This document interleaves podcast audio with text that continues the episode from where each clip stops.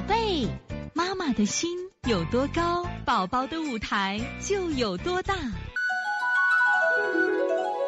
现在是王老师在线坐诊时间，三个半月呢，然后呢，大便偏稀四天年，头部有点热，精神好没当回事儿。第二天呢，带孩子出门回来，鼻子有点鼻涕，精神也好，当晚给祖祖爷泡脚没出汗。第二天下午流鼻涕还发烧。第三天眼睛红，眼屎多，鼻子呢冒冒冒热气，嘴巴红，偶尔咳。这个呢，他用了清热解表的方法，配上小儿柴桂退热颗粒，不放心又加点抗病毒的口服液，再配合推拿。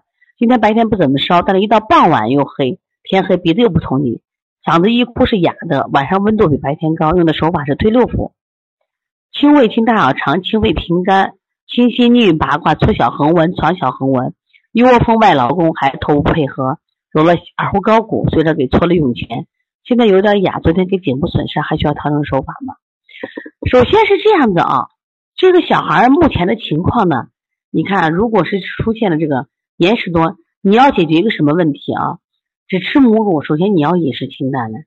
一般小孩在半岁内或者是八七八个月都不生病，他如果能感冒啊，你记住。啊，一般情况下，小孩你们出门都捂得很严，怎么能感冒呢？大多是啥？有内热了。你把这记住，大多是有内热了。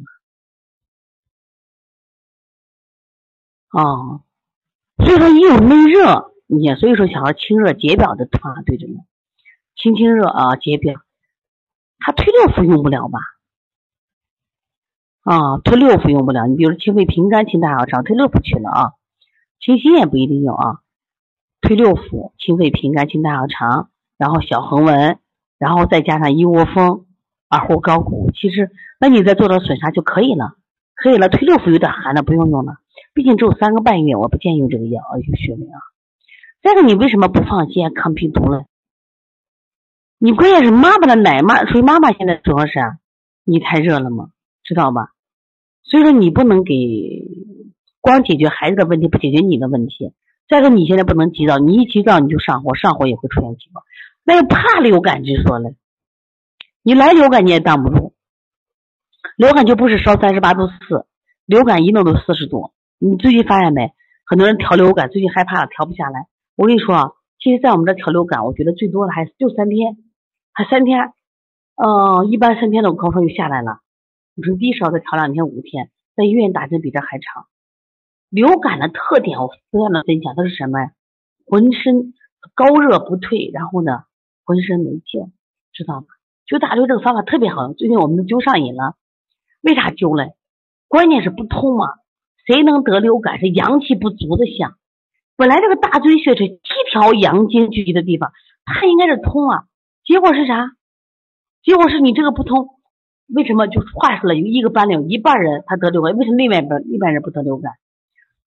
他阳气足的孩子就不得吗？所以说你看看人家家里怎么带孩子，人家家里干什么呀？带孩子经常晒晒太阳，运动量大。咱家的孩子一出门拿车接着来，拿车接来，不让孩子出去就会生病，知道吗？所以说，我觉得最近我一直给他们开另外一个处方，就是每天让小孩一万步在家晒太阳。他说一万步多的很，我说小孩一万步不多，因为小孩他不停的走。那天我们一个小孩说：“王老师，我还一万步，我一天至少走两万步。”小孩不停歇，来回跑，来回跑。